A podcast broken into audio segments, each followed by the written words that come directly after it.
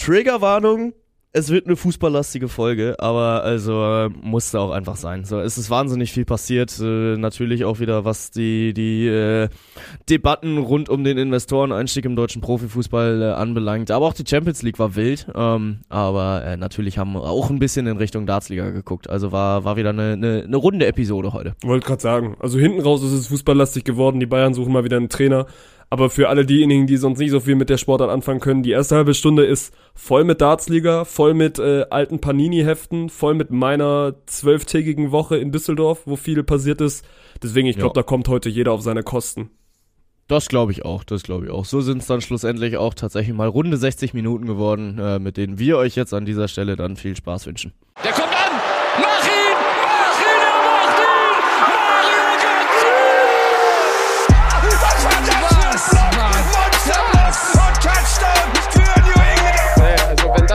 ist, weiß nicht, Digga. Soll der Cornflakes 10 gehen, aber noch ein, noch ein, noch ein, noch ein, noch ein! Da, da, da, da, da, da. großartig. Vettel ist Weltmeister 2-10.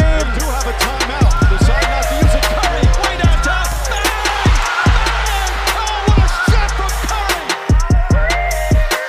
Ich habe fertig. Ähm, Mittwoch 14.08. Herzlich willkommen zurück zu einer frischen Folge von eurem geschwäbelten Kölsch. Und hallo Bengt. Gumo Martin, äh, heute im zweiten Anlauf. Wir waren äh, mit einer schnellen unterwegs, also äh, läuft. Ja, 14 Uhr äh, für dich passt es heute nicht ganz so gut rein zu so einer frühen Uhrzeit, weil was anliegt?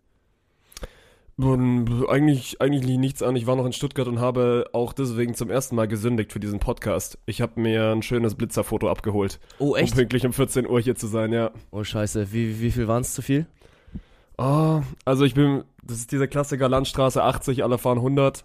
Und Ja. ich glaube, dass ich noch in dieser 20er-Sektion war. Ich habe gerade mal nachgeguckt, sind glaube ich 50 Euro. Müssen mal schauen, ob wir die irgendwie über die Firma abrechnen können. Ah, der tut weh. Äh, ich äh, gehe stark von einem Nein aus. Also, äh, aber frag doch mal Alex. nicht. Frag mal Alex. Walkenhorst, ob äh, er dir dein Blitzerfoto zahlt, weil du äh, zu früh, zu, zu spät für den Podcast warst. Ich glaube, da sind sehr, sehr viele Aspekte drin, die ihm sehr gut gefallen werden. Dinge, die glaube ich in diesem Leben nicht mehr passieren werden. Aber gut, Ja, bei uns ja. nennt man das dann Eselssteuer, die du dann mal zahlen musst. Und ich habe echt lange, lange kein Blitzerfoto mehr mitgenommen. Oh, wann Und war dein letztes? Ich, muss gerade echt lange überlegen, wann mein letztes Ja, mein letztes war, ich wurde bis dato erst einmal geblitzt und das war dann gleich der, der mir die Probezeitverlängerung gebracht hat. Ah, der dann perfekt. quasi, glaube ich, 27 drüber war. Und der, ja, ich schätze, sind am Ende so mit, du kriegst ja dann noch irgendwie drei, vier abgezogen. Ich glaube oder hoffe, dass es am Ende dann bei 17, 18 rauskommen. Und dann, ja, hat sich der Staat die 50 Euro mal wieder verdient. Und dann war es das hoffentlich auch wieder für die nächsten fünf Jahre. Oh, ich bin letztens tatsächlich auch kurz vor einem Blitzerfoto gewesen. Ne, da äh, ja, habe ich mich tatsächlich dem Ganzen noch entziehen können. Ähm, aber war dann so, okay, ich bin an einem Blitzer vorbeigefahren und dann geil freie Straße, denke ich mir, ach komm, einmal kurz fühlen. Und äh, dann kam aber direkt der nächste Blitzer, aber da war ich zum Glück schon wieder gedrosselt. Also da sollte nichts passiert sein. Ähm, aber ansonsten Geschwindigkeitsbegrenzungen haben ihren Zweck. Haltet euch dran, liebe Kinder. Fahrt nicht zu schnell, seid nicht so wie ich. Ja, Ja. Das ist, ist weder cool noch bringt's auch irgendwas. Ja, absolut. Du fährst 20 km/h zu schnell und bist ja trotzdem dann nicht mal eine Minute früher da. Also nee, im Nachhinein also- dumm, seid nicht so wie ich. Ja, es sind, glaube ich, so 17 Sekunden, die du am Ende Lebenszeit sparst. Perfekt. Weil äh, vor allem im Zweifel kriegst du dadurch ja auch äh, trotzdem nicht die nächste, nächste grüne Ampel und stehst dann da und da verlierst du die Zeit wieder. Deswegen, Ja, äh, macht keinen Sinn. Wissen ja. wir, eigentlich wissen wir es alle und trotzdem machen es zu viele. ja, ja, leider richtig, leider richtig. Aber ansonsten alles gerade. Jo, ich habe gerade schon zu dir gesagt, es äh, es ist das erste Mal seit längerer Zeit, dass ich wieder hier aus meinem aus meiner Hometown aufnehme, aus meinem Kinderzimmer, wie wie ich es gerade so schön gesagt habe. Ich war ja die Woche über in Düsseldorf und äh, jo, also hat Spaß gemacht, war viel Volleyball Bundesliga, aber bin jetzt auch froh mal wieder zumindest für für fünf Tage zu Hause zu sein. Ja, es war jetzt vor allem auch eine echt lange Zeit, ne? Also ich glaube, letztens im äh, Office hast du mir gesagt, es waren jetzt tatsächlich auch zwei Wochen, ja, zwölf Tage, ja, die du nicht unterwegs ganz, warst. ja, zwölf Tage. Boah, ja. das ist schon irre. Also da fühlt sich das dann ja auch schon wieder wie nach Hause kommen an, oder? Ja, wobei, also ich glaube, es klingt, es klingt schlimmer, als es wirklich ist, wenn man sagt, gut, man ist zwölf, zwölf Tage durchgängig im, Ja. durchgängig im Office, weil ich das ja quasi auch immer wieder betone, dass das, also man kann sich das schon auch gemütlich machen. Und Ja, deswegen, safe. natürlich ist es cool, wieder, wieder zu Hause zu sein, aber ist jetzt nicht so, als würde ich sagen, gut, ich habe auf diesen Tag ge geächtzt und, und habe quasi die Tage gezählt, bis ich dann endlich wieder in Stuttgart bin. Ja, nö. Und äh, es ist ja vor allem auch weiterhin einfach ein, ein Privileg, auf Sachen rumarbeiten zu dürfen, die dann doch sehr, sehr Safe. viel Spaß machen. Ne? Und äh, deswegen ist das schon alles in Ordnung und hat alles seine Richtigkeit. Und es ist ja auch kein Dauerzustand, dass man dann zwölf Tage am Stück, äh, äh, ja, sowas machen muss, ist halt gerade einfach die Saisonphase und äh, gehört dann halt zu so einem Leben als Sportjournalist dann auch tatsächlich dazu. Ja, und wie gesagt, also beschwere ich mich wirklich 0,0. Ich habe es, glaube ich, auch quasi in jeder Live-Sendung gesagt, die wir dann da unter der Woche hatten. Ich liebe diesen Tagesrhythmus, weil ich bin, wie Ja. gesagt, kein Morgenmensch, aber du kannst ewig ausschlafen und hast dann quasi so den, den Tag über Zeit, dich auf deine Sendung vorzubereiten und dann hast du jeweils immer von 8, 18 Uhr bis, bis 10 dann Sendung. Das ist ein geiler Rhythmus, Mann. Ich glaube, da wollen viele mit einem tauschen, deswegen da, da äh, wird nicht drüber gemeckert. Highlight aus diesen zwölf Tagen Volleyball pur? Ja, Karneval am Montag. Ja, zumindest mal für 50% der Dein Volleyball-Redaktion. Ja, nee. Oh, gab's das, gab's das klassische Highlight-Spiel? Es war wirklich eine wilde Woche, weil, na, Düren gegen Friedrichshafen war cool. Da Mhm. gab's auch hinten raus fast eine Fetzerei. Also die hatten sich mal kurz, kurz äh, besonders lieb. Dann die Netzhoppers haben, glaube ich, das erste Mal seit, also wirklich gefühlt sieben Jahren zwei Spiele, zwei Spiele in Folge gewonnen. Das war für, für so eine junge Mannschaft eine coole, coole Storyline. Und ansonsten, es hat wieder Spaß gemacht, zweimal mit Dirk zu kommentieren. Ich hatte ja dann quasi zweimal auch das Twitch-Spiel, weil Alex äh, einmal noch auf Fuerte war und einmal dann äh, auf GBT-Tour im Norden.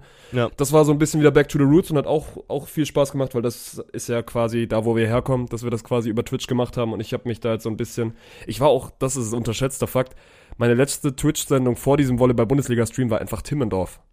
Oh, Das, ist jetzt einfach auch, ja, also fünf Monate her. Ja. Ja Das ist, glaube ich, die lang. längste, die längste Twitch-Abstinenz, die ich habe, seit es Spontan gibt. Das ist schon wild. Also äh, gut, ne, spricht ja auch dafür, dass du äh, ein, ein On-Air-Gesicht und eine On-Air-Stimme hast. Äh, die durfte ich dann ja auch noch live erleben. Du hast dich äh, zu meinem Geburtstag rumgeschwungen. Das hat mich auch sehr gefreut. Stimmt, das Und, war auch äh, noch, ja. Ja, ja, also es ist viel passiert dann in der Zeit. Aber ey, kann halt mit Karneval nicht mitsticken. Aber das ist auch okay, Mann. Also ist, äh, Komm, es war mein erstes Mal Karneval, das musst du mir ja, ach, komplett. Alles, äh, alles gut. Äh, du darfst jetzt gerade aber mal einmal 0 bis 10 den, den Geburtstag raten. Mm, Ich würde ihm eine stabile. Ich würde ihm eine stabile Drei 8 geben. nee, ich würde ihm eine 8 geben. Viele, Nehm wenn ich. du jetzt denkst, das ist eine 10 von 10, Nee. dafür ist dann auch. Also dafür, war dann einfach. Ich wollte ja. gerade sagen, dafür ist aus meiner Sicht dann einfach ein bisschen zu wenig passiert, aber ich fand es super entspannt, viele, viele neue Leute auch kennengelernt, auch ein, zwei alte Gesichter aus dem Beachvolleyball, die da waren. Und nö, war, war ein cooler Vibe. Wir hatten die Diskussion, die du dann nur, glaube ich, so am Rande mitbekommen hast, wie viele Leute in deine Bude passen und wie viele Leute braucht es, um eine gute WG-Party quasi zu schmeißen. Mhm. Weil ich da von, von Philipp äh, ganz, ganz we- weirde Zahlen gehört habe. Der meinte irgendwie, ja, so 60, 70 müssten es sein. Ich habe gesagt, ja, also Ja, mehr gut, aber als also 30, er, hat, er hat doch 40. gesagt, 60, 70 passen rein. Ja, aber Er er, meinte nicht ja, gesagt, 60, in 70 seiner, in seiner früheren, WG-Party. Nee, aber in seiner früheren Studentenzeit, äh, hat in Pforzheim studiert, meinte er, ja, sie sind da immer so mit, mit 100 Mann in die WG gegangen und dann wurde er halt wirklich äh, Arsch und Sack getanzt. das habe ich gesagt, das ist ein bisschen voll. Ich fand's, also es war die perfekte Anzahl für diese Wohnung und wie viele Mhm. waren es am Ende? Oh, 40, 45 Leute waren es auf jeden Fall dann am Ende. Also es okay, waren dann, schon, waren ich schon hätte, ich hätte ihnen jetzt 30 gegeben. Nö, aber Nee, war, war roundabout echt eine, war eine, war eine coole Zeit. Bloß, ey, das muss man auch, liebe, liebe Deutsche Bahn, es kann nicht sein, dass man nur stündlich oder 90-minütig nachts von, von Düsseldorf, äh, von Köln nach Düsseldorf kommt. ja. Das war so ein bisschen, wir haben den Moment verpasst und dann war quasi eine Stunde lang Zeit, um auf die nächste Bahn zu warten. Das war so der kleine Downer hinten raus. ja, gut, fair. Aber ich meine, ich wohne ja gar nicht so weit weg vom Bahnhof. Da gibt's ja immer noch die Option, dann nochmal für eine, eine, eine sehr tolle halbe Stunde zurückzukommen und noch zwei Bier zu vergenussmolchen. Ja. Aber ja, nö, war, war grundsätzlich eine äh, sehr schöne Veranstaltung. Hat mich sehr gefreut, dass äh, so viele Leute da waren und mir den Geburtstag feiern wollten. Ähm, und äh, ja, war, war unterschätzt teuer, der ganze Spaß. Aber, Ja, das glaub ich. Äh, mein Gott, so dafür Ja, ist du keiner... kannst ruhig erzählen, wir haben, wir haben ja quasi äh, zusammengelegt und haben dir ein tolles Geschenk gemacht, über das du dich hoffentlich sehr gefreut hast. Ja, definitiv. Äh, ich durfte, ich durfte Packs öffnen. Also FIFA Packs in Real Life. Ich habe, ich weiß gar nicht mehr von welcher Marke die Sticker jetzt waren. Also Panini Sticker waren es nicht, aber Nee. irgendwas in die Richtung. Da habt ihr mir Champions League Karten besorgt. Highlight war Sinedin sie dann. In Glitzer. Ja. Das war wirklich eine gute Karte. Ja, der war äh, episch. Ich glaube, den muss ich mir auch irgendwo hinkleben. So ganz, ganz früher hatte ich tatsächlich mein Bett und meinen Schrank vollgekleistert mit Fußballstickern. Also Ja. viel vor allem diese, diese Duplo-Sticker, die man dann überall immer bekommen hat. Ähm, und äh, ja, dann, wenn du die halt hattest, irgendwo musstest du damit hin. Und keine Ja. Ahnung, meine Eltern haben dann äh, nie dieses Heft gegönnt, weil das dann ja auch nochmal Geld gekostet hat. Kann ich auch verstehen. So, es wäre auch sehr verschwenderisch gewesen, weil, keine Ahnung, so was machst du da mit so einem Heft? Da klebst du einmal rein, freust dich darüber vier Minuten und dann landet es im Schrank, nur damit du es zwei Jahre später wegschmeißt. So, also diese Hefte sind wirklich so die Tupperdosen unter den, äh, unter den Magazinen, die man sich ins Regal stellt. Aber ja, äh, haben meine Eltern zum Glück erkannt und deswegen durfte ich sowas nie haben. Ähm, Echt, du dann- hattest, hattest du auch nie so die, also die klassischen Panini-Hefte? Aber die hattest du doch, oder? Irgendwann, als ich sie mir selbst kaufen durfte, ja. Vorher nicht. Nee. Oh, weil ich und Philipp hatten eine gute Diskussion über, also wir haben beide ein relativ wertvolles, zumindest in unseren Augen, Panini-Heft. Philipp hat das von der WM 2006 voll und noch irgendwelche Unterschriften von den ganzen englischen Spielern. Das Geil. ist schon sehr cool. Ich habe das 2014er Panini-Heft voll und da sind wir halt Weltmeister geworden. Ja. Und dann haben wir so ein bisschen äh, rumspekuliert, wie viel das vielleicht so in 20, 30 Jahren wert ist. Ich Und- glaube, du kriegst da schon eine gute Mark.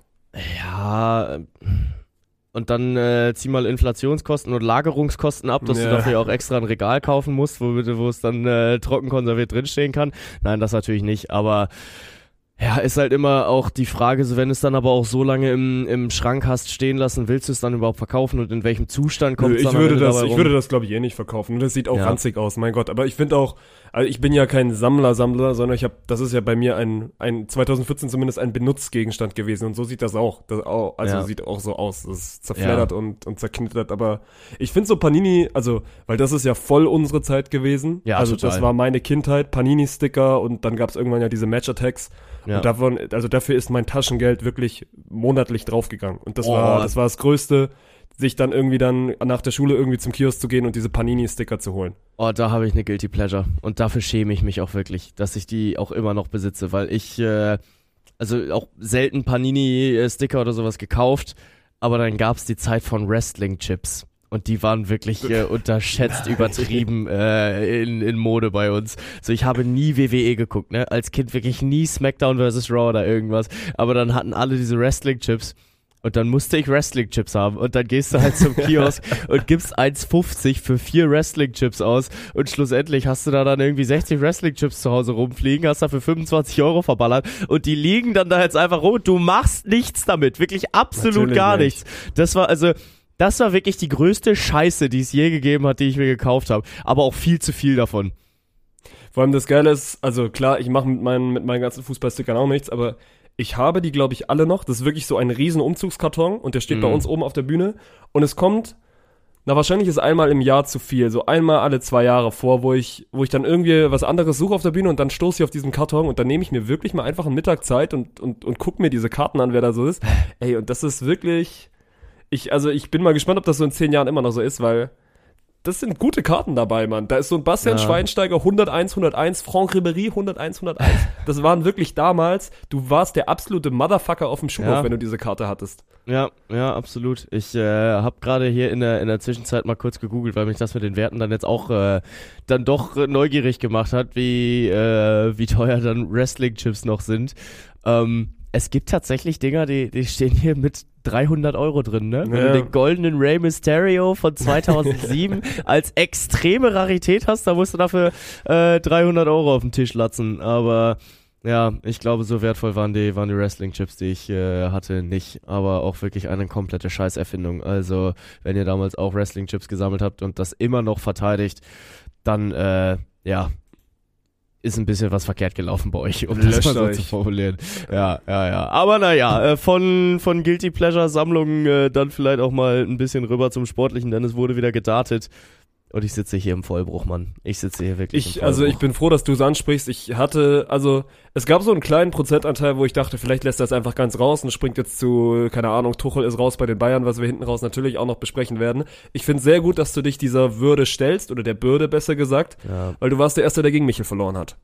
Und das wird für immer so stehen bleiben, ne? Also es Ja. ist jetzt tatsächlich in den Spontan-Geschichtsbüchern drin, dass ich der Erste und äh, sind wir ehrlich, vermutlich auch der einzige Mensch bleibe, der gegen mich Ah, weiß ich nicht, weiß ich nicht. Ich glaube, damit tut man Michel schon auch unrecht. Ja, ja, total, total. Also unter der Woche Michel auch sehr gut performt gehabt in seinen Trainingsmatches und das habe ich dann halt leider auch zu spüren bekommen. Also er war wirklich auch gut auf Doppel, also er hat äh, dann vor allem zum Ende hin gut gecheckt. Ähm, aber ja, so ich sag's dir, wie es ist, ne? Der Mann war in meinem Kopf drin. Also ich hatte und das ist kein Scheiß. ich hatte unter der Woche Albträume, dass ich gegen Michel verliere. Also ich habe von diesem Dart-Match geträumt und ich habe es verloren. Also wie schlimm ist das bitte, dass, es, dass dieser Dartsport mir schon so nahe geht, dass ich äh, nachts davon träume, dass ich gegen Michel ein Dartspiel verliere und es dann auch noch so kommt. Also das war schon wirklich, also das war hart, Mann. Ja, das war also, ich wollte wirklich wissen, wie es ausgeht. Es war auch das einzige Match, was ich mir an dem Abend dann quasi ganz reingezogen habe, weil, wie gesagt, ich war dann Montagabend auch das erste Mal wieder in Stuttgart und ähm, habe dann, wie gesagt, jetzt nicht meinen meinen kompletten Abend mit der Spontan Darts League verbracht, was Ja. eigentlich keine schlechte keine schlechte äh, Art und Weise ist. Aber euer Spiel habe ich mir habe ich mir tatsächlich ganz gegeben. Und ich musste sagen, ich war mir, und das soll nicht doof klingen, ich war mir relativ früh sicher, dass Michael dieses Spiel gewinnt. Weil ich Ja. weiß nicht, was es war, der hat irgendwie, der hat einen coolen Eindruck gemacht, einen, einen lockeren Eindruck. Du hattest, das ist auch eine scheiß Ausgangssituation. Alle warten so ein bisschen drauf, dass, dass Michael mal ein Spiel gewinnt. Das war ja auch so ein bisschen, die Odds waren schon so verteilt, dass der Großteil in der Runde wollte, dass Michael gewinnt. Also wenn wir jetzt mal nach Fanlagern gegangen Ja, sind. total, total. Und deswegen, hatte, es war. ich hatte halt wirklich nur Lenny auf meiner Seite, weil Ja. ich ihn auch vorher immer angefeuert habe. Deswegen äh, hat er mich dann gebackt, aber äh, ja, keine Ahnung. Irgendwie stand's in den Sternen. Ja, deswegen, also eine scheiß Ausgangssituation für dich. Und, also, Michael hat gut gespielt. Du hast jetzt nicht Ja. schlecht gespielt. Ich glaube trotzdem, dass wenn du. Also es ist halt wieder so bei, gerade, gerade bei uns, es gab wieder so ein, zwei Momente, wo ich mir gedacht habe, ja gut, wenn er den Dart jetzt reinsetzt, dann, dann dreht sich das. Und das ist ja dann Ja. das Geile, dass du eigentlich schlechter spielen kannst, aber eben dann diesen einen Checkout-Dart hast. Ja. Aber den hast du nicht getroffen. Das ist das Einzige, was du dir, was du dir vorne werfen kannst. Ansonsten ist das keine Schande, das Spiel gegen Michel zu verlieren. Und ich glaube Nein. auch, ey, die tabellarische Situation in unserer Dartsliga ist jetzt wirklich geil. So Pippo, der weiterhin der große Sleeper ist, steht jetzt 0 und 3, obwohl er Ja. eigentlich spielerisch, finde ich, besser ist. Ja. Da haben wir jetzt drei mit dir, Michel und Jona, die 1 und 2 stehen. Ja. Und davon werden halt zwei am Ende runtergehen. Und Ja. ich, ich weiß aktuell nicht, wer sein soll. Deswegen, also sportlich und tabellarisch ist das das perfekte Ergebnis gewesen. Schon, nur wenn du dir das Restprogramm anguckst, dann habe ich wirklich Scheißkarten. Also dann habe ich wirklich, wirklich Scheißkarten. Weil ich habe noch Arne vor der Brust, ich habe noch Lenny vor der Brust, ich habe noch Umbo vor der Brust, die halt alle wirklich äh, sehr, sehr gut spielen bis hierhin. Und am Montag geht's halt gegen Jona. Also Montag, äh, einer von uns beiden wird 1 und 3 stehen. Letzte Woche hat mir die Ausgangssituation geholfen, so als ich dann mit äh, Pippo, äh, da, als wir beide 0-1 standen und keiner 0-2 gehen wollte, so das hat mir durchaus geholfen, aber also da kann ich mich halt muss nicht dir, drauf ich verlassen. muss dir ja nicht erzählen, wie wichtig das Spiel gegen Jona ist für dich. Das ist, Ja. also, ich sage mal so, ich lehne mich aus dem Fenster, der Gewinner steigt nicht ab. Der Gewinner dieses Spiels wird nicht absteigen. Ja, es ist äh, gut möglich, ähm, weil ich auch durchaus glaube, dass äh, zwei Siege reichen, um den sechsten Platz zu erreichen. Ähm, Ja. Aber ja, so allmählich, allmählich muss man halt. Und wenn es gegen Jona nichts wird, ey, Umbo ist halt geisteskrank am Performen, weil er wahnsinnig viel Glück hat. Also ich werfe ihm vor, dass relativ wenig von dem, was er da aufs Board schmeißt, geplant ist, aber es funktioniert. Und dann wird er es halt auch nicht hinterfragen, sondern wird er einfach so weitermachen. Und ich kann halt nur die Hoffnung haben, dass es bis zum Matchup gegen Umbo ähm, aufgebraucht ist, dieses Glück. Aber äh, wie gesagt, da darf ich mich halt nicht drauf verlassen. Und no shit, ich trainiere. Also ich stelle mich gerade wirklich viel ans Board und trainiere, weil ich keinen Bock habe, das Ding zu verlieren. Ja, aber also musst du auch, weil mittlerweile ist das Niveau dann schon auch so hoch, dass du sagst, Ja. man, du kannst dich nicht mehr darauf ausruhen, dass du vielleicht mal auch so ein Leck mit so einem 25er, 30er Average gewinnst. So passiert halt nicht mehr. Dafür sind mittlerweile alle zu gut. Ja, Und- absolut. Also ich weiß, was du meinst, aber es ist ja nicht so, dass du jetzt gegen, also selbst gegen Tegen oder, oder Lennart so komplett chancenlos ist, weil dafür ist es dann auch, wie gesagt, Michel, das wurde ja auch schon am Montag im Stream häufiger erwähnt, hat das Matchup zumindest ohne Kamera, aber es waren viele dabei und viele haben es gesehen, hat 3-2 gegen Tegen gewonnen. Und Ja. das hätte davor auch niemand, niemand gesagt. Deswegen, es ist jetzt nicht so, wenn du das Spiel jetzt gegen Jona verlierst, dann bist du direkt raus, weil du kannst schon auch noch jeden, jeden schlagen in dieser Liga. Aber meine Fresse wird das wichtig sein für dich. Und schlechte Nachricht, gegen Michel war schon Druck drauf. Ja. Gegen Jona wird nicht weniger Druck drauf sein. Nee, nee. Da werden Ganz- auch wieder viele, viele in Richtung, in Richtung Jona gucken. Und ich glaube, auch bin ich sehr gespannt. Aber Jona wird auf jeden Fall so Ategen hinter sich haben, Dirk auch wieder hinter sich haben. Ich bin gespannt, wie da die Odds dann für dich stehen werden, weißt du? Ja, aber ist okay. So, ich, ich muss diese Rolle jetzt auch einfach annehmen. So, ich muss Ja. damit jetzt umgehen können und ich muss aus diesem Druck raus wachsen. Aber ich habe es in Woche 1 angekündigt, so ich, ich werde besser werden und ich merke halt auch schon, wie das Niveau steigt. Ich merke auch tatsächlich schon, wie man dann am Ende äh, auch besser wird dann im Darts. Ich kann halt nur hoffen, dass Jona nicht unbedingt äh, wieder einen Bullfinish bei einer 81 Rest raushaut. Das äh, wäre schon für mich ganz ansehnlich. Aber mal sehen, was da alles noch drin ist und was da alles noch kommt. Ich habe auf jeden Fall sehr viel Bock und in diesem Montag steckt eine ganze, ganze Menge Wahrheit drin, weil es ist Woche 4 und Woche 4 von 7 bedeutet halt, dann bist du über die Hälfte hinweg und dann würde ich auch sagen, ist es das erste Mal, dass die Tabelle wirklich Aussagekraft hat. Weil Ja. also so die ersten drei Wochen kann halt noch relativ viel passieren, aber dann nach Woche 4 wird schwierig, das zu korrigieren. Wenn du dann halt 1 und 3 stehst, dann hast du nicht mehr so viel Zeit, um einen positiven Rekord zu bekommen, geschweige denn, um in die Playoffs zu kommen. Und äh, wie gesagt, mein äh, restliches Programm sieht gar nicht mal so einfach aus. Also hättest du mir das vor der Saison gesagt, dass ich da dann halt noch Lenny und Umbo vor der Brust habe, hätte ich gesagt, okay, geil, dann sind das zwei schlagbare Richtung Ende der Saison. Aber Ey, die, die beiden sind richtig gut in Form und äh, ich ziehe meinen Hut davor, wie die an der Dartscheibe performen. Äh, ich brauche das Momentum an meiner Seite und ich brauche euch im Chat. Also ich brauche da wirklich mal ein bisschen Liebe. Der, Aber den Chat hast du, reinkommt. das ist, Ja. den Chat hast du, den hast du jedes Mal. Da sind, Ja. also, da, da bleibe ich glaube ich auch drauf, selbst wenn du jetzt die Leute im Office nicht hinter dir hast, den Chat wirst du hinter dir haben. Ich glaube, du bekommst die meisten Fanchöre über Text-to-Speech und was man dir auch geben muss, ich will jetzt kein Arschkriecher sein, aber du würdest glaube ich schon irgendwie fehlen in dieser Liga, weil es natürlich, also manchmal denke ich mir, gut, ich mache jetzt mal kurz wieder drei Minuten den Stream aus, wenn du mir ein bisschen zu viel rumschreist, Mhm. aber dein Einlauf war, war crazy. Der, wo du dann plötzlich das Deo rausholst, der war wirklich crazy. Und da haben die anderen noch so viel Luft nach oben. Jedes Mal, wenn Michel mit seinem scheiß Bier-Song da reinkommt, denke ich mir, ich könnte dir instant fünf bessere Songs mit Bierhaar sagen, Ja. als dass er bei Rewe sein Bier da geholen geht. Also wirklich. Deswegen, Stimmt. Also rein aus Entertainment-Zwecken, und natürlich, es geht viel um sportlich, aber auch irgendwie soll das natürlich ein Unterhaltungsstream sein, wäre es fast ein bisschen schade, wenn man dich in, in Season 2 nicht mehr sieht. Ich würde sogar sagen, es geht hauptsächlich ums Entertainment. Also Nee, äh, nee, nee, nee, nee, Nein, nee, nein, nee, nein, nee, äh, nee, nee, äh, nee, das nee. ist es ist aus dem Boden gestampft worden, weil es ein Entertainment-Produkt ist. Und, Ja, aber es hat sich äh, gedreht, Bengt. Ja, das stimmt, das stimmt. Also inzwischen ist es eine, eine hochprofessionalisierte Amateurliga, die äh, weiterhin aber dem sportlichen Anreiz folgt und ich glaube auch, äh, dass es den Zukunftsperspektive hat. Und äh, ich darf nicht absteigen. Also äh, Das vor wirst du auch, das ist ja das Ding, ne? Du, also, das bleibt dann auch eine ganze Weile stehen. Du bist Ja. dann der Erste, der abgestiegen ist. Ja, und ich sing's vor allem ja auch jedem vor, dass äh, Mhm. nur Ben Kunkel Meister Nur Ben wird und Kuckel der eigentlich Meister absteigt. wird. Äh. Ja, ja, genau. Und äh, wenn ich dann jetzt am Ende derjenige bin, der da absteigt, ah, altert dann nicht ganz so geil. Und ich werde es mir auch ein bisschen aufs Brot schmieren lassen müssen. Aber weißt du was? Wir bleiben da dran. Also ich werde trotzdem ähm, ja da äh, weiter in, ins Trash Talk reingehen und äh, am Montag wird halt Jona absteigen. Kann ich nichts für. Ja, bin ich mal gespannt. Ich glaube, Jona wird das gar nicht jucken. Der wird auch 0,0 drauf eingehen auf deinen Trash Talk. Der ist dann, Ja. der macht einfach nur sein Ding. Michel ist auch nicht drauf eingegangen. Ja, aber bleibt da dran. Ja. Es ist zumindest, es ist zumindest sehr, sehr unterhaltsam. Ja, und äh, ich hoffe auch, dass es äh, nicht zu asozial wird. Also, weil, äh, keine Ahnung, ich, ich versuche das immer noch zumindest ein bisschen im, im sympathischen Kreis zu halten.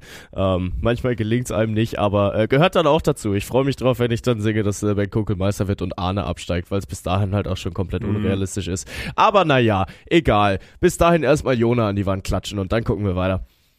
Gut, also Haken hinter die Dartsliga. Wobei eine Sache will ich noch sagen, was ich ganz, also das habe ich nur, habe ich nur über die Clips mitbekommen. Dirk hat ja gegen Arne gespielt, am Ende 3-1 verloren.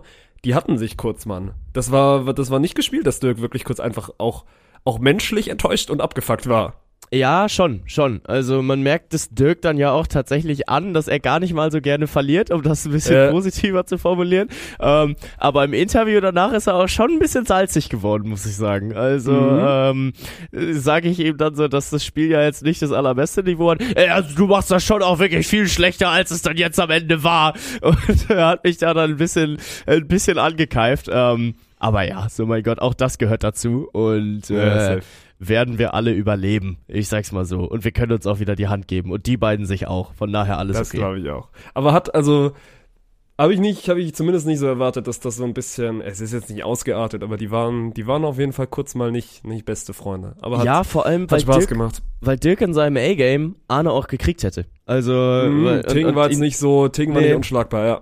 Nee, nee, also gerade hier Richtung Leck Nummer 3 und Leck Nummer 4, da ist das Niveau schon wirklich wahnsinnig abgeflacht. Und wenn Dirk dann da gewesen wäre, dann hättest du Arne halt auch in den Bruch schicken können. So, dann hättest du äh, Arne auch mental gekriegt. Aber hat er ja im Vorfeld auch gesagt, so, äh, die Duelle gegen Dirk, die sind immer was Besonderes und äh, auch für ihn und äh, er möchte die Dinger dann schon noch ganz gerne immer gewinnen. Ähm, und wenn es halt nicht klappt, dann kann ich schon auch verstehen, dass es dich dann anfängt zu beschäftigen und dann sind die Kameras noch drauf, dann stehst du da auf dieser Ja, Bühne safe. im Spotlight. So, das macht schon was mit dir. Da kannst du noch so, noch so bühnenerprobt sein, wenn das eine Situation ist, die du ja einfach nicht gewohnt bist und es ist was komplett anderes, ob du irgendein Sportevent moderierst oder ob du selbst da stehst und unter dem Leistungsdruck stehst, dann äh, wirst du da auf jeden Fall äh, an deine, an deine persönlichen Grenzen geführt. Kurzer abschließender Gedanke zur Dartsliga, weil ich den, glaube ich, auch mit Yannick schon am Wochenende hatte. Und dann, also wirklich müssen wir auch über das andere Sportliche reden. Ja. Wärst du Fan davon, wenn du quasi die Volleyball-Punkte-Regel mitnimmst? Also sagst, für ein 3-0 und ein 3-1 gibt's drei Punkte und bei einem 3-2 gibt's zwei Punkte für den Gewinner und ein Punkt für den Verlierer? Na, weil ich bislang nur 3-1 verloren habe, absolut nicht. Ich, also wir wären nämlich, glaube ich, Fan von, weil das würde schon Ja. nochmal so eine, so eine andere, nochmal eine andere Ebene mit reinbringen. Ja, gerade Philipp wäre dann, Philipp würde es sofort nehmen, her mit den, her mit der Regel. Ja. Und ja. ich glaube, dann ist auch rein theoretisch, also die Wahrscheinlichkeit, dass du dann, keine Ahnung, mal gegen Lenny oder gegen Dirk oder gegen Arne dann zumindest mal Punkte holst, ist ja dann viel, viel höher. Ja, total. Ne, also das äh, vom Ding her finde ich es auch gut, ist was, was wir in Saison 2 dann mal andenken können, weil äh, jetzt dieses Punktesystem noch umstell, umstellen. nicht. Dann hat's was von Wettbewerbsverzerrung und dann gehe ich an den Grünen, Mann. Dann gehe ich wirklich an den Grünen. Wenn ich deswegen absteigen sollte, dann äh, wird die Wertung aber auf gar keinen Fall akzeptiert und ich spiele einfach trotzdem in den Playoffs. Auch wenn ich da alleine an der Scheibe stehe und meine 501 runterwerfe. Geil, Alter. Gucken, ob das noch passiert, ob wir irgendwann an Grün gehen müssen, weil irgendjemand die Wertung nicht anerkennt. Dann sind wir Ja. wirklich auf dem Niveau angekommen, dass der Unterhaltungsfaktor wirklich einfach scheißegal ist und es geht nur noch ums Gewinnen. Ja, dann äh, hole ich auch noch mal wieder meinen inneren Hans Martin raus. Also Ja. das, äh, ich bin hier, um das Geld zu gewinnen, ich bin nicht hier, um dein Freund zu werden. Aber Richtig so. ja, äh, Oh, äh, das wäre natürlich auch episch gewesen, ne, wenn wir ein Preisgeld ausgeschrieben haben, äh, hätten. So irgendwie auch ein lächerlich hohes. Es geht irgendwie um 10.000 Euro für den ersten und der zweite kriegt gar nichts. Das wäre schon, äh, äh, schon wild. Aber ja, ähm, gut, dann hast du es gerade eben auch schon angerissen. Die, die Wege von den Bayern und Thomas Tuchel werden sich trennen äh, am Ende der Saison. Kam heute am Mittwoch, den 21. Februar rein, die Meldung. Und es steht jetzt natürlich so ein bisschen drüber, okay, warum wird es jetzt fürs Ende der Saison announced und kann sich Tuchel dann jetzt alles erlauben? Das ist so die Frage, die, die äh, da für mich mitschwingt. Na, diesen Zeitpunkt hinterfrage ich mittlerweile gar nicht mehr, weil ich glaube einfach, es ist in der heutigen Medienwelt nicht mehr möglich, sowas quasi geheim zu halten, selbst wenn du das versuchst. Also es funktioniert einfach nicht, weil dafür gibt es dann zu viele Fabrizio Romanos und oder Plettis, wie sie nicht alle heißen. Deswegen, also den, den Zeitpunkt hinterfrage ich nicht. Ich finde, was du eher bei den Bayern hinterfragen musst, ist, und ah, um nochmal kurz auf das einzugehen, ich glaube nicht, dass er sich alles erlauben kann. Wenn er die nächsten drei Spiele und auch noch gegen Lazio verliert, dann macht halt ein Co-Trainer weiter. Also jetzt nicht so, dass jetzt Ja. Tuchel einen Freifahrtschein hat, die Bayern komplett vor die Wand zu fahren. Ich frage mich nur, also wann hört das denn auf bei den Bayern? Weil das ist jetzt die letzten Jahre, also hat das ein bisschen Überhand genommen, von wegen, ja, wir haben mal so eine kurze schlechte Phase. Ja, scheiß drauf, lass sofort den Trainer entfeuern. Also wir haben so eine, weil irgendwann bist du auch mal an einem Punkt angelangt, wo du dich einfach so auch so trainertechnisch ein bisschen verzockt hast. Ich weiß, alle gern auf Xavi Alonso und ich weiß, der wird auch ein guter Trainer und ich kann mir schon vorstellen, dass er entweder nach Liverpool oder nach München geht. Ja. Aber das ist ja kein Konzept für die Zukunft. Und also aktuell macht, machen die Bayern auf dem Trainerposten wirklich eine, eine nicht viel bessere Figur als der HSV. Guck dir doch mal die letzten Jahre an. Die haben eine, Ja. Also eine Durchlässigkeit an Trainern und das sind vor allem Namen, die da durchgereicht werden. Das ist jetzt ja auch nicht so, dass es, dass ein Julian Nagelsmann sagt, gut, ich habe jetzt meinen ersten Stint Bayern gemacht, jetzt mache ich mal vier, fünf Jahre was anderes und dann komme ich mal irgendwann wieder zurück nach München. Das macht man nicht. Dafür ist Bayern zu groß. Man nimmt nicht jetzt irgendwie so seine erste Chance, lässt sie liegen und dann kriegt man irgendwann noch eine zweite Chance. Und ich glaube, dass du dich da einfach jetzt über, über lange Zeit verspekuliert hast und dir das dann auch häufig ein bisschen zu einfach gemacht hast, zu sagen, ja gut, läuft schlecht, dann hauen wir mal wieder den Trainer raus und der nächste wird's dann schon irgendwie richten, weil das funktioniert nicht. Vor allem halt auch so ein bisschen äh, ist es diese berüchtigte Art und Weise, wie äh, dadurch die Trainer gejagt wird. So, dass ein, ein Julian Nagelsmann dann letztes Jahr gefeuert wird, weil er im Urlaub ist, so oder während er im Urlaub ist, dann äh, das als erstes auf seinem Handy erfährt und äh, nicht nicht persönlich von den Verantwortlichen, die dann äh, zu dem Zeitpunkt äh, drin waren. Kahn und Brazzo waren es damals noch. Kahn und Brazzo, die auf der Meisterfeier entlassen werden. Und äh, da ist es bei Thomas Tuchel jetzt fast schon am, am stilvollsten gelaufen, weil es sehr nachvollziehbar ist, sich jetzt vom Trainer zu trennen in meinen Augen. Ähm, weil Thomas Tuchel diesen Bayern-Fußball nicht besser gemacht hat. Ich äh, bin ein bisschen traurig, dass sie es jetzt für fürs Ende der Saison angekündigt haben, weil als Tuchel letztes Jahr im März announced wurde, habe ich dir hier im Podcast gesagt, der macht keine zwölf Monate. Da hast du gesagt, nein, nein, das ist eine Quatschmeinung. Der äh, bleibt auf jeden Fall eine äh, ne, ne ganze, ganze Weile. So, jetzt ist es nach nicht einmal zwölf Monaten zumindest announced worden, dass Thomas Tuchel äh, die, die Bayern verlassen wird. Okay, nur eine halbe Niederlage, die ich mir damit aufschreibe. Ähm, Nö, aber den ja. kannst du dir schon geben. Also die, du hast das, das kann man dir schon anrechnen, dass du relativ früh gesagt hast, dass du nicht glaubst, dass das passt. Ich, also ich habe geglaubt, dass das passt und ich Ja. gehe auch weiterhin eigentlich davon aus, dass das passen würde. Mir fehlt halt so ein bisschen der, also der Glaube und mir fehlt dann auch aktuell einfach so ein bisschen die, die Konstanz auf diesem Trainerstuhl. Wo sind wir denn mittlerweile angelangt, dass es reicht, dass du so eine, eine kurze schlechte Phase hast? Und klar ist der FC Bayern natürlich, die haben den Anspruch, einfach jeden Wettbewerb sowohl national als auch, als auch international zu dominieren. Ja. Aber am Ende ist es immer noch Sport und es kann dann trotzdem auch mal passieren, dass du so ein Auswärtsspiel in Bochum verlierst. Und es, ich bin, wir werden gleich noch über die Champions League reden, ich bin weiterhin davon überzeugt, dass Bayern weiterkommen wird und ich glaube auch immer noch, dass die Meisterschaft noch nicht entschieden ist. Also, callt mich, was Boah, ihr das wollt. ist- Ich glaube ja. weiterhin, ja. es ist ein Hottag. Ich glaube weiterhin, dass diese Ja. Meisterschaft noch nicht entschieden entschieden ist. Ich glaube weiterhin, es wird bis zum 33., 34. Spieltag zumindest offen sein. Natürlich ist Leverkusen gerade in der maximalen Pole Position, aber das war doch auch, also die Bayern hatten auch in, in Jahren davor mal immer wieder eine schwächere Phase und da wurde dann auch nicht mir nichts, dir nicht sofort wieder der Trainer gefeuert, weil wir müssen uns dann nicht drüber unterhalten, ob Thomas Tuchel ein guter Trainer ist. Na, also natürlich ist er das. Ja, so er verzockt sich halt auch an vielen Stellen, ne? Also, dass er mit den Medien ein schwieriges Standing hat, das brauche ich ja auch niemandem zu erzählen. Ähm, äh, so, es ist jetzt gefühlt aber auch das erste Mal seit einer Weile, dass es bei einem Bayern-Trainer plötzlich nicht heißt, dass er die Kabine verloren hat, weil das war ja auch ganz, ganz lange diese Debatte bei, bei Julian Nagelsmann, äh, dass die, die Spieler angeblich gegen ihn spielen würde. So eine Frage habe ich tatsächlich noch nie gehört, jetzt äh, in Richtung Thomas Tuchel. Ähm, aber so wie er sich halt in den Interviews äh, jedes Mal wieder auch äh, vor die Kameras stellt, finde ich dann doch schon sehr fragwürdig. Also ich glaube, er hat sich in der letzten Woche auch wieder schockverliebt in seine in seine Münchner Mannschaft ähm, und also redet halt jede Niederlage schön. So, ich finde, er ist ein schlimmerer Ausredensucher als Edin Terzic in seinen besten Tagen bei Borussia Dortmund. Ähm, sagt nach diesem 3-0 gegen Bayer Leverkusen, ja, das war ja kein 3-0-Spiel. Stimmt, eher mal 4 oder 5-0. Ähm, Ja, zitiert, nach, zitiert nach jedem Spiel die Ex-Goals, aber geht überhaupt gar nicht das Problem an, dass Bayern seine Buden nicht macht. Ich glaube, er geht aber das Problem intern an. Ich, ich glaube dem, dass er einfach sich medial anders gibt und am Ende möchte ich einen Trainer nicht danach messen, wie er sich jetzt vor Medien gibt, sondern was er am Ende sportlich auf die Platte bringt. Und ja, ich bin gehe 100% mit, die Bayern waren die letzten Spiele nicht gut. Die Bayern waren sowohl gegen Leverkusen nicht gut, die Bayern waren gegen Lazio nicht gut und die Bayern waren auch nicht gegen Bochum gut. Was man aber nicht vergessen darf, die Bayern haben sowohl gegen Lazio als auch gegen Bochum in Unterzahl gespielt. Und Ja. dafür kann am Ende Thomas Tuchel nichts, dass Upamecano zweimal ein Blackout hat und, und vom, vom Feld steht, äh, vom Feld geht, weißt du? Und gegen Leverkusen sage ich, ja, gegen Leverkusen kannst du mal 3-0 verlieren. Das, das kann Ja, passieren. Und da ich hat sich aber auch im. Normalfall- Aber es ist jetzt, Ja, aber es ist doch jetzt nicht so, dass, also, dass du wieder und wieder den nächsten Trainer raushauen musst. Das verstehe ich nicht. Das verstehe ich wirklich nicht. Weil wer sollen jetzt kommen? Gut, dann nimmst du jetzt Alonso mit. Was machst du, wenn mit, was machst du, wenn es mit Alonso jetzt auch nicht klappt? Dann nimmst du noch irgendwann Mourinho und dann hast du die ganzen Großen alle mal wieder durch.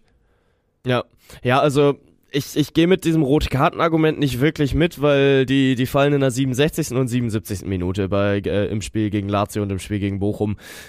Gute Bayern haben Gegner wie Lazio Rom und bis äh, und den VfL Bochum bis zur 70. Minute hergespielt. So, die haben die äh, Ja, Sack, aber nochmal, gute Bayern gewonnen. haben auch in überragenden Saisons immer wieder solche Phasen drin. Es ist jetzt nicht so, dass gute Bayern Ja, aber der über Fußball ist 40 scheiße. Spiele, aber es passiert mal, Bengt, es passiert, dass eine Mannschaft über ein paar Spiele nicht die, also nicht den Himmel vom, oder nicht die Sterne vom Himmel spielt. Das ist normal, das passiert. Aber äh, das ist bei den Bayern jetzt halt keine Phase mehr. Und das ist das, was stört. Also ich äh, erkenne die, die Bayern in ihrer Art und Weise nicht wieder, weil es dann, äh, wenn's wenn's tatsächlich dann mal wieder Siege gibt, dann sind's halt Arbeitssiege. Und die Arbeitssiege, diesen, diesen Malocha-Fußball, den kennst du von den Münchnern nicht. Und klar, also es, es kann ja auch einfach mal ne, ein anderer Fußball da gespielt werden. Nur wenn dann halt der Erfolg ausbleibt, dann wird's ein bisschen schwierig in München. Und natürlich wird man in München auch ein bisschen nervöser als äh, an anderen Orten, wenn dann halt mal der erste Tabellenplatz flöten geht. Aber so jetzt dann schon acht Punkte Rückstand zu haben und äh, auch da muss äh, relativiert werden. Es ist äh, eine der besten Saisons, die du als äh, Zweiter gerade spielst. Nur das ist den Bayern halt relativ egal. Wenn sie als bester Zweitplatzierter der Bundesliga-Geschichte eingehen werden, dann ist das vielleicht nett für die Statistik, aber dann äh, werden die Bayern auch die ersten sein, die dafür ausgelacht werden. Also wenn das Union Berlin äh, erreicht, dann zieht davor jeder den Hut, aber bei den Bayern sagt halt jeder, tja, ihr wart trotzdem nicht gut genug. Ähm, aber ich sehe halt nicht, dass es eine Phase ist, sondern ich sehe keine Entwicklung unter Thomas Tuchel. Und das ist ein Problem. Und das ist ein Problem, was die Bayern dann halt auch, angehen. Aber umso spannender finde ich es, dass sie äh, ihm jetzt Deadline äh, bis Ende der Saison setzen, weil im Normalfall, und also ich habe es am Montag in meinem anderen Podcast gesagt, glaube ich auch immer noch dran, wenn Tuchel eins der nächsten drei Spiele verliert, ist er raus. Also wenn er jetzt gegen, gegen Leipzig am Wochenende verliert, gegen Freiburg dazwischen oder dann halt gegen Lazio tatsächlich aus der Champions League fliegt, dann kannst du das als, als Bayern München nicht erlauben. Ja, aber wahrscheinlich jetzt mit dem Call glaube ich nicht dran, dass es jetzt noch eine Niederlage reicht, um ihn komplett rauszuziehen, um dann, keine Ahnung, seinen Co. auf die Bank zu setzen oder wen du dann da auch immer vielleicht von den, von den Zweiten der Bayern hochziehst. Ja. Ja, Ich bleib weiterhin dabei, ich, also, und dann können wir so ein bisschen jetzt auf, aufs Sportliche gehen, weil ich glaube, wir werden beim Thema Tuchel nicht mehr einer Meinung sein. Ich will, hätte den sehr, sehr gerne ein bisschen länger bei, bei den Bayern gesehen, weil ich weiterhin nach wie vor glaube, dass das eigentlich ein guter Trainer ist, was er bei bis jetzt jedem Verein unter Beweis gestellt hat, wo er war. Was machen wir denn? Glaubst du, glaubst du wirklich, dass Bayern aus der Champions League fliegt? Glaubst du da Kann ich- wirklich dran, dass sie sich zu Hause ich, ich die Blöße geben und vorstellen. gegen Lazio Rom aus der Champions League fliegen?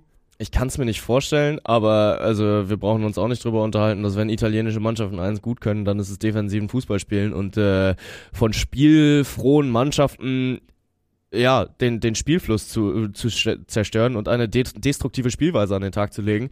Ähm, ich kann es mir trotzdem beim besten Willen nicht vorstellen, dass äh, der FC Bayern München da jetzt nicht alles äh, auspacken wird, um tatsächlich auch dieses Spiel rumzudrehen. Und es ist eine 1 zu 0. So, es ist kein 0 zu 4, was sie aufholen müssen, sondern es ist halt ein 1 zu 0. So, ich glaube schon, dass die Bayern hier weiterkommen werden. Ähm, aber ja, es äh, wird auch da wieder eher ein krampfiges Spiel in meinen Augen. Aber das sind dann halt vielleicht auch die kleinen Schritte, über die sich die Bayern dann wieder zum, äh, zum erfolgreichen Fußball hinwandeln müssen. Aber so ein Achtelfinal aus von, vom FC Bayern München, das hätte schon äh, Seltenheitswert. Ja, natürlich, aber da, also auch da wieder, da rede ich drüber, wenn es soweit ist. Ich glaube, Ja, ich glaube nicht gerade nicht dran. Und dann erzähl mir doch mal, wer, wer ist denn aktuell so das Überteam in Europa? Äh, Das gibt es nicht. Natürlich ist Real Madrid gut, aber auch da sage ich, also es, es gibt für mich zumindest jetzt kein Szenario, wo ich aktuell äh, rausrechnen würde, dass die Bayern weit kommen in Europa. Und dafür Ja. ist es mir, dafür ist es mir alles einfach ein bisschen zu zu überhastet und wieder zu zu viel Kurzschlussreaktion von wegen, ja, wir haben jetzt gegen Bochum verloren, lass mal sofort den Trainer rauswerfen. Ja, also ich, ich gehe mit, dass es gerade nicht dieses eine Überteam in Europa gibt, aber ich bin gerade der festen Überzeugung, dass es kein Überteam braucht, um die Bayern rauszuwerfen. Also ich sehe äh, in einem möglichen Achtelfinal-Matchup ach, oder Viertelfinal-Matchup gegen Paris Saint-Germain, gegen Real Madrid und gegen Manchester City absolut kein Land für, für den FC Bayern München. Ich äh, bin gerade etwas überrascht, den FC Barcelona im, im Champions League Achtelfinale zu sehen. Und also no shit, ich hatte das gerade wirklich nicht drauf, dass Barca im Achtelfinale steht. Für mich sind die irgendwie zu einem Euroleague-Team verkommen. Aber äh, das war halt einfach auch die, die Bürde der jüngeren Vergangenheit, die da äh, dann auch mitgeschwungen ist. Ähm, Barca immer gefährlich, aber äh, potenziell in einem ähnlichen Loch drin wie, wie die Bayern, aber da halt auch auf einem anderen Niveau, müssen wir uns auch nicht drüber unterhalten. Die sind, by the way, genau in derselben Situation, ne? Barcelona. Die spielen, sind, sind auch Supercup, glaube ich, verloren, Pokal rausgeflogen, Meisterschaft ist weg und Champions League noch drin und haben aber auch Xavi schon mal gesagt, ey, am Ende der Saison darfst du gehen. Ja, ja, das stimmt, das stimmt. Ähm, Arsenal wäre ich sehr gespannt, wie wie es sich da gegen die Bayern verhält. Aber also potenziell Inter Mailand oder Atletico Madrid sind gerade kacke gefährlich für, für den FC Bayern München. Und Das sage so ich gar nicht, dass du jetzt im Viertelfinale irgendeinen Freilos bekommen wirst. Ich sage Ja. nur, dass ich weiterhin einen, also ich sehe noch, und wenn selbst ich den sehe, dann müssen den doch die Verantwortlichen auch irgendwie sehen. Also ich sehe noch einen Weg, wie diese Saison zumindest keine, keine Vollkatastrophe wird. Und nochmal Ja, dieses. Leverkusen-Argument. Leverkusen spielt wirklich gut, Mann. Die gegen, Ja. gegen Leverkusen hätte aktuell jedes Team in Europa, und damit meine ich wirklich jedes Team in Europa Ja. Probleme. Also du Ja. selbst, selbst, also gibt die ganz, ganz großen Namen, selbst die würden in einem Champions League Viertelfinale oder, oder sei es drum welche Runde, würden nicht easy weitergehen. Deswegen, ey, du, klar, du musst die Bayern immer am, am nationalen Geschäft messen und die wollen auch die Eins sein und das ist auch deren Anspruch und das ist gut so. Aber wie gesagt, ey, unter, unterschätzt mir Leverkusen nicht und auch da bleibe ich wieder bei dem, was ich letztes Mal gesagt habe. Leverkusen gewinnt jetzt 2-1 in Heidenheim. Das ist ein Spiel, was vielleicht auch mal irgendwann schiefgehen kann. Ja. D dafür ist noch zu viel Fußball zu spielen. Und das ist ja auch das Schöne, dass du jetzt noch nicht am 22. Spieltag irgendwie sagen kannst, ja gut, mach den Haken hinter diesen, diesen Meister. Ja, also Haken hinter ist ja auch rechnerisch einfach noch weit davon weg möglich zu sein, ähm, das dann jetzt schon zuzumachen. Aber also diese, diese Spielweise, die äh, darf dem Rest der Bundesliga doch schon Sorge bereiten. Und 2-1 klingt deutlich enger, als dieses Spiel am Samstag war. Ja, ich will jetzt nicht Leverkusen über Leverkusen Heidenheim. gegen Heidenheim reden. Natürlich ist das Nee, gut aus nee, nee, Leverkusener aber also Sicht. bevor du sagst, das Spiel kann schiefgehen, weil es ein 2-1 ist, so, es war keins, äh, wo, wo du denkst, okay, Leverkusen kann dieses Spiel verlieren. So, die gehen 2-0 in Führung, kriegen später ein 2-1 und äh, haben aber dieses Spiel zu jedem Augenblick unter Kontrolle. Also klar, wenn Heidenheim äh, irgendwie in der ersten Halbzeit, wo es noch 0-0 steht, dann mal eine gute Standardsituation kriegt und die da in Führung gehen, dann kann es ekelhaft werden für Leverkusen, gar keine Frage. Aber bislang sind sie diesen äh, Situationen dann halt einfach noch äh, entwichen. So und äh, bislang habe ich sie in jedem Spiel, was sie diese Saison gespielt haben, mit Ausnahme des Hinspiels gegen die Bayern als klar bessere Mannschaft empfunden. Ähm, und ja, wobei äh, Stuttgart Viertelfinale im DFB-Pokal waren sie tatsächlich eher auf Augenhöhe, äh, um das mal so zu formulieren. Aber Leverkusen halt einfach durchschlagskräftiger und deswegen dann auch äh, verdienter als Sieger vom Platz gegangen. Aber ja, so brauchen wir uns nicht drüber unterhalten, dass äh, eine Saison tatsächlich über 34 Spieltage geht und nicht über 22 und äh, der März und April dann auch immer sehr intensiv werden kann. Von daher die Wochen der Wahrheit stehen an. Ja. Okay, wir haben uns schon wieder verquatscht, was Tuchel angeht. Wir müssen einmal kurz Dortmund machen, die, wo ich, und da, da klopfe ich mir auf die Schulter, viele haben gesagt, Eindhoven, bla bla bla, freilos und so. Jeder, der das Spiel gestern gesehen hat, der äh, wird äh, hoffentlich mitgehen, dass Dortmund da mit einem sehr, sehr blauen Auge davongekommen ist. Weil das Spiel Mhm. musst du meiner Meinung nach verlieren. Ich glaube, du hast es nicht gesehen, weil du, weil du VBL Ja. hattest. Ja, Aber mein- hatte, Also meine, Meine- Fresse, gerade in den zweiten, zweiten 45 Minuten wurde, wurde der BVB da von den Holländern an die Wand gespielt. Hast du die Elfmeterszene gesehen? ja, habe ich und es ist äh, natürlich auch wieder eine schwierige Entscheidung. Ne? So natürlich, es ist keine schwierige Entscheidung, hör mir auf. Also äh, gehst du da ganz klar mit Mats Hummels hin mit und sagst, äh, nie im In Leben ist das welcher Welt Elfmeter? ist das ein Elfmeter? Und also ich bleib dabei, Ja. Dortmund hat schlecht gespielt, aber das ist in keiner Welt ein Elfmeter. Also wirklich Nee. not even close. Ja, also mit dem, mit dem Konsens gehe ich auch mit. Ich äh, sehe, warum es eine strittige Entscheidung ist und keine hundertprozentige Fehlentscheidung, aber trotzdem darf das kein Elfmeter sein. Also äh, da, da darfst du nicht auf den Punkt zeigen und dann ist es leider Gottes wieder eine Entscheidung äh, gegen den BVB in der Champions League. wieder mal ein Elfmeter.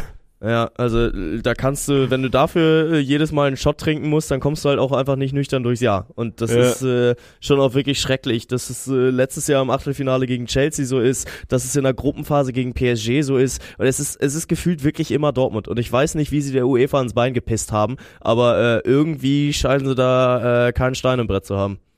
Das ist wirklich, Alter. Aki Watzke muss da irgendjemand im Vorstand vergenusswurzelt haben oder so. Ja. Das kannst du ja wirklich, also diese, also vor allem, es ist, guck doch mal, ich glaube durch, es gibt ja irgendwie so Statistiken, wo du in der Bundesliga sehen kannst, wer so vom VAR am meisten profitiert. Also weil ich glaube, ich auf Twitter gelesen Ja. habe, dass der VfB da relativ, relativ weit oben ist, will ich auch gar nicht irgendwie weiter ausführen. Aber was Komisch. für, Pe was für Pech Dortmund wirklich in dieser Champions League hat. Jede, und das ist ja nicht mal für mich eine 50-50 Entscheidung, das ist für mich eine 90-10 Entscheidung. Ja. Und sie kassieren wirklich jede davon gegen sich. Und es ist ja nicht so, dass die dann auch mal Glück haben, sondern sie haben wirklich einfach nur Pech mit diesen scheiß Ja. VAR-Entscheidungen. Und äh, ich kann auch jeden BVB-Fan verstehen, der sagt, ja gut, guck mal, das Spiel kippt erst, nachdem wir eben, eben das Gegentor kassiert haben. Das ist mir dann zu einfach, weil Ja. ich glaube nicht, dass, dass wenn das, wenn das Elfmeter-Tor passiert, dass dann PSW plötzlich gar nicht mehr weiterspielt. Die waren schon das bessere Team. Und Dortmund hatte Glück, dass du dieses Spiel nicht verlierst. Und trotzdem kann ich äh, den Frust verstehen, dass du sagst, ja gut, in der Champions League werden wir einfach mal von mal vom Videobeweis gefickt. Ja, 100 Prozent. Ich bin sehr, sehr glücklich, dass die, die Virtual Bundesliga jetzt gerade in ihre, in ihre Endphase geht und ich dann wahrscheinlich zum Rückspiel dann auch äh, befreit von den Producer-Diensten bin, weil äh, das Rückspiel wird heiß, Mann. Also da Mhm. steht jetzt ein 1-1. Aber das ist ja auch das Geile dieses Jahr. Also es ist kein Spiel entschieden bislang. Äh, heute Abend, also wir nehmen am Mittwoch auf, stehen ja nochmal zwei Matchups an. Porto gegen Arsenal sehe ich auch nicht so deutlich, wie die Vorzeichen vielleicht stehen. Ähm, und Napoli gegen Barca kann halt alles passieren. Ähm, und ja, dann, dann gehst du halt in diese Rückspielwochen ab dem 5. März rein und hast halt wirklich acht Spiele, die noch komplett offen sind und da habe ich einfach ist jetzt auch eine viel Bock Lüge. drauf. Weil also City ist schon sehr, Ja, sehr sicher gut. durch, PSG ist auch schon sehr, sehr sicher durch. Das sind Ja, die gut, beiden. aber auch da, auch da ist es halt ein 2-0. So, wenn eine der anderen, oder also ein 2-0 und ein 3-1 für, für City gegen Kopenhagen. Kopenhagen hat schon den einen oder anderen geärgert dieses Jahr. Ähm, klar war das Ding jetzt zu Hause äh, bei den bin ich wieder bereit für Kopenhagern. 500 Euro wetten. Ja, gut, ne, aber also die, die 500 Euro Wetten, die du eingehst, äh, die sind ja aber auch äh, wirklich, äh, wenn du sie bei, bei Tipico stellen würdest, dann würdest du einen Zehner rausbekommen für deine 500 Euro Wetten. Ja, So- weil du mir so, gerade äh, probierst zu erklären, warum. Kopenhagen gegen Manchester City diese Saison noch spannend wird. ja, weil lass sie halt mal 1-0 in Führung gehen. Lass äh, Haaland mal wieder einen schlechten Tag haben. Der ist gar nicht mal so geil in Form jetzt die letzten Wochen. Ne? Also hatte zwischenzeitlich dann noch mal drei Monate, wo er einfach gar kein Tor getroffen hat. Ähm, jetzt ist er zumindest mal schon mal wieder da. Ja, es ist tendenziell eins, was äh, nicht mehr von der höchsten Brisanz geprägt ist. Da gebe ich dir auch recht. Ähm, aber ey, am Ende des Tages äh, kann da doch schon noch einiges bei rumkommen. Ich bin sehr gespannt, was äh, Amazon Prime in Woche 2 der Rückspiele macht tatsächlich, weil die haben ja immer ein Dienstagsspiel. Die Dienstagsspiele in der zweiten Woche sind Arsenal gegen Porto und äh, Barca gegen Neapel. Also mal schauen, ob die sich davon einschnappen, weil normalerweise haben die ja immer eins mit deutscher Beteiligung. Da hast du aber wahrscheinlich auch keine Insights. Äh, nee, tatsächlich, tatsächlich bin ich noch kein, kein Teil der Champions League Berichterstattung bei Amazon Prime. Was ich mir gerne mal werden würde. Das ist, die machen das gut. Das wäre, Ja, ja, das wäre ein, ein guter Part. Ja, ja, ja. Aber ansonsten äh, waren es keine rosigen Wochen für die Deutschen in der Champions League. Also Leipzig unterliegt 0-1 gegen Real Madrid. Bayern verliert äh, in Rom mit 1 0 und äh, Dortmund kommt äh, auswärts halt auch nicht über ein 1-1 hinweg. Und Ja. deswegen, äh, Bayern und, Bayern und Dortmund werden weiterkommen. Mark my words. Ist auch wichtig, weil der VfB braucht diesen fünften Champions League Platz. Ich habe ich hab wirklich mal Das kurz stimmt. heute reingeguckt bei Twitter. Aktuell ist glaube ich so, dass Italien und Deutschland diesen fünften Platz bekommen würden, weil es ja dann quasi drum wäre, in dieser Fünf-Nationen-Wertung irgendwie weit vorne ist. mh, Deswegen wäre es umso bitterer, wenn die fünf Bayern tatsächlich gegen Lazio rausfliegen. Nationenwertung. Ja, Ja, aber ja, äh, nee, das stimmt. Dann äh, würde sich äh, Italien da den Vorsprung holen und äh, tendenziell Deutschland auch, ähm, ja, zum Abschluss freigeben, dass sich eine andere Nation hier dann tatsächlich auch noch den, den fünften Platz holen kann. Aber ja, dann hoffen wir doch einfach mal in deutscher Brille, vielleicht auch, dass Leipzig das Wunder gelingt in Madrid, aber auch da sehe ich eigentlich keine Schnitte. So, das Spiel müssen die nicht verlieren gegen, gegen äh, Real Madrid, wenn ja das äh, war jetzt vor zwei Wochen. Wir müssen nicht schon wieder über Ja. Leipzig reden, Bengt. man merkt deine Sympathie für diesen ostdeutschen Verein. Ne? Das äh, ist sehr, sehr Hast gut. du, andere, hast du, apropos RB Leipzig, hast du hart aber fair geguckt? Äh, ich habe mir heute Morgen zwölf Minuten, äh, einen zwölf Minuten Ausschnitt an, auf doppelter Geschwindigkeit angeguckt, äh, den relevanten mit Martin Kind, weil das hat mich dann doch interessiert. Und was sagst du? Also Es- einmal kurz also- um abzuholen, bei Hart aber fair Ja. ging's ging's um den Investoreneinstieg und es waren zu Gast Markus Babbel, der wirklich absolut keine Ahnung hatte. Der wusste, glaube ich, Ja. selber nicht, warum er da sitzt. Dann noch Ja. irgendeine ehemalige Nationalspielerin und Martin Kind, die so ein bisschen den Investoreneinstieg gut reden wollten. Und auf der Äh, anderen Seite waren Äh, Kevin also, Kühnert, äh, als, Genau, als Kühnert von der SPD. Und äh, eine ähm, Elf-Freunde-Redakterin war auch da und ein Fanvertreter. Ja, genau. Ja. Das, das war die Runde und ja, dann wurde äh, munter diskutiert über diesen äh, Investoreneinstieg und ich fand die Diskussion dahingehend einfach ein bisschen unfair, weil Martin Kind halt äh, unfassbar gut mit Worten um sich werfen kann. Und äh, seine Position verteidigt hat und die auch zumindest mal verständlich dargelegt hat, dass er äh, gesagt hat, es ist eine geheime Wahl und ich habe ein anderes Demokratieverständnis und da gehe ich auch tatsächlich mit ihm mit. Es gibt wenige Punkte, wo ich mit Martin Kind übereinstimme, aber dass er sagt, ey, wenn eine geheime Wahl angesetzt ist und sich keiner beschwert, dann kann mir niemand, absolut niemand aus der Seele leiern, ähm, äh, was ich was ich dann abzustimmen habe oder wie ich wie ich abgestimmt habe. Also der einzige äh, die die einzige Bewandtnis, dass irgendjemand ihm vorschreiben kann, wie er dann abzustimmen hat, ist der Mutterverein, weil äh, in Deutschland haben wir 50 plus 1 Herr Kind äh, und wenn der Verein ihnen sagt, äh, sie müssen hier für für ja stimmen, dann äh, oder für nein stimmen, dann dann haben sie das auch zu tun, aber äh, wenn dann irgendein Journalist fragt, ja, wie haben sie denn abgestimmt? Ja, dann muss es Martin Kind auch einfach nicht verraten. Nö, ich will auch gar nicht aufs Inhaltlich jetzt groß raus. Da haben wir schon letzte Woche genug drüber gesprochen und da werden wir uns auch nicht mehr einig. Und ich fand bloß die Art und Weise dieser Diskussion lustig, weil, also, ich finde es zum einen einfach eigentlich schwach, dass da, also guck mal, ich finde natürlich die Seite, äh, natürlich hat die Negativseite gewonnen. Die hatten die besseren Argumente und das ist auch eine einfache Ja, ja. Argumentation für die. Ja. Wenn ein Kind sagt, Ja. natürlich, ich sag nicht, für wen ich gestimmt hat. Ich finde es aber schwach von DFL oder Investorenseite, da nicht bessere Leute hinzusetzen, weil du kannst mir nicht erzählen, dass es irgendwie seitens DFL Leute gibt, die diesen Investoren dir zumindest mal besser erklären oder auch dann besser verteidigen können, weil Ja. Markus Babbel hatte wirklich nachweislich keine Ahnung. Der saß da und, Ja. und dem wurden Dinge erzählt, die einfach grundlegend sind in, die, in dieser Diskussion und der meinte so, ah, okay, ja, nö, dann geht das eigentlich wirklich nicht. Und Martin Kind Ja. spielt halt die, die Easy-Karte und sagt, ey, es ist eine geheime Wahl, von mir bekommt ihr nichts. Natürlich, ihr wisst, Ja. wie ich, wie ich dazu stehe. Und deswegen fand ich, fand ich es fast ein bisschen schade, weil in meinen Augen da eine, eine große Chance irgendwie auch verpasst worden ist, also wirklich fair zu diskutieren, weil so war es keine Diskussion. Die, die Negativseite hat natürlich, die hatten die besseren Argumente auf ihrer Seite, weil es dann auch einfach ist, einfach drei Leute kaputt zu argumentieren, wo der eine nichts sagt, der eine hat keine Ahnung und die eine, sorry, ich weiß ihren Namen nicht, aber die hat sich jetzt auch nicht bei mir ins Gedächtnis gebrannt, weil sie jetzt irgendwie so, so tolle Takes da hatte. Deswegen Ja, fand also ich ich- fast ein bisschen, ja, also war nicht so super spannend. Ich habe mir fast ein bisschen mehr davon erhofft.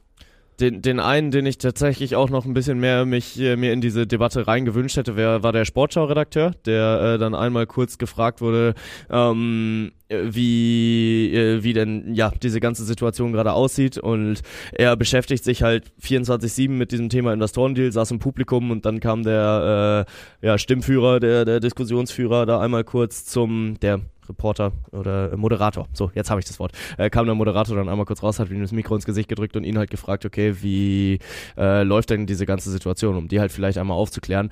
Ähm, so der Mann hat halt Fakten, der Mann hat halt Insights, der Mann hat sich damit viel beschäftigt und der Mann kann sich ausdrücken. Das wäre schon schön gewesen, wenn äh, er sich dann auch ein bisschen mehr in der Diskussion beteiligt hätte. Ähm, aber eine Situation will ich da tatsächlich auch noch rausstellen, die, wo ich dann auch ein bisschen äh, Shoutouts geben muss an Martin Kind, ähm, wo es dann darum ging, ja, es wird sich hier an meiner Stimme aufgerieben, aber es war eine Zweidrittelmehrheit, guckt er in Richtung Kevin Kühnert, die hätte die SPD auch gerne, oder? Und dann äh, ja, hat er ihm da halt ein bisschen äh, eine, eine kleine Front geboten, aber ja, ansonsten hätte diese Diskussion mehr Potenzial gehabt, da gebe ich dir auf jeden Fall recht. Jo, ich bin mal gespannt, wie es jetzt weitergeht, weil es ist jetzt ja gestern, glaube ich, durchgesickert, dass es diese Neuwahl auf jeden Fall geben wird. Jetzt wollen sie aber keine Zweidrittelmehrheit mehr haben, sondern einfach nur eine, eine normale Mehrheit, also die dann reichen würde, um diesen Investorendeal durchzubringen. Ich kann oder gehe nicht davon aus, dass die Fanszene das zufriedenstellen wird. Ich kann mir eigentlich auch nicht vorstellen, dass das dann so durchgeführt wird, weil das wäre ja dann einfach, also am Ende sind 36 Vereine, die da, die darüber abstimmen müssen. So würden dann 19 Stimmen dafür reichen und geht mal die ganzen Investorenclubs durch. Davon gibt's mittlerweile schon eine ganze, ganze Reihe. Deswegen diese 19 Vereine kriegst du wahrscheinlich schon irgendwie zusammen.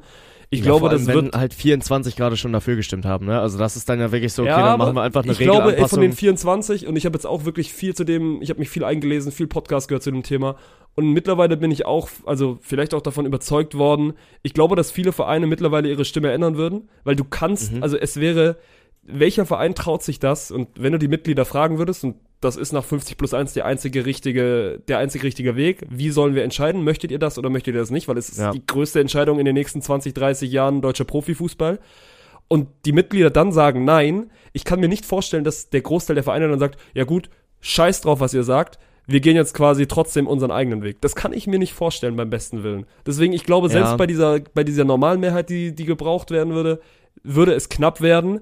Und trotzdem ist das wieder so ein, so ein, so ein Scheißstil durch die Hintertür zu sagen, ja komm, wir machen Neuwahlen, aber dann reichen plötzlich jetzt 51 Prozent und eben nicht mehr die geforderten Da- 66. dann, dann reichen 50 plus 1, wenn man so möchte. ähm, aber ja, gut, wenn du aber sagst, so viele Vereine würden sich da davon umstimmen lassen, beziehungsweise haben dann ihre Meinung auch schon geändert. Also dann reichen ja tatsächlich vier Clubs, die sich umentscheiden, weil äh, Martin Kind, ich glaube, in einer öffentlichen Abstimmung, und da wurde er ja gestern auch gefragt, oder was heißt gestern, aber da wurde er bei Hart aber fair ja auch gefragt, so, äh, wenn sie öffentlich abstimmen müssten, äh, wie würden sie denn abstimmen? Also, ja, wart doch ab. Also bislang äh, ist es ja noch nicht die, äh, die äh, Anforderung, deswegen sage ich da jetzt auch nichts zu. Ähm, aber so wenn er sich dann halt offensichtlich gegen die Weisung des Muttervereins stellt, so dann ist er ja abgesägt. Also das, das kann sich die DFL dann ja auch wirklich einfach nicht mehr erlauben, den dann noch im Amt zu lassen. Es ist eine sehr große Frage, warum es überhaupt noch ist, aber Stand heute ist er's, deswegen äh, machen wir da jetzt einfach keine Diskussion draus, ähm, weil es da auch gar keine Diskussion gibt. Ähm, aber so dann braucht's ja nur vier Vereine und dann bist du plötzlich anstatt bei 23 Vereinen halt nur noch bei 19 und dann äh, hängt's halt an der an dieser Einstimme.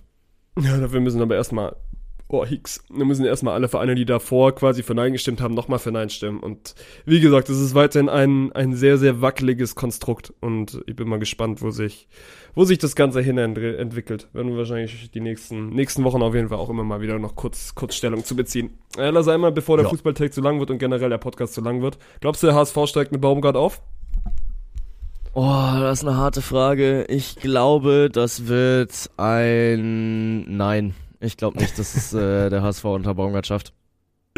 Es ist zumindest mal Trainer, aus Trainersicht ist es ein Match. Weil Baumgart, glaube ich, und das hat er schon früh gesagt, der wäre auch, habe ich jetzt im Nachhinein mitbekommen, der wäre auch, also ist er, ist er nach Köln gegangen zum FC, aber war dann quasi in derselben Transferperiode auch beim HSV quasi schon vorstellig.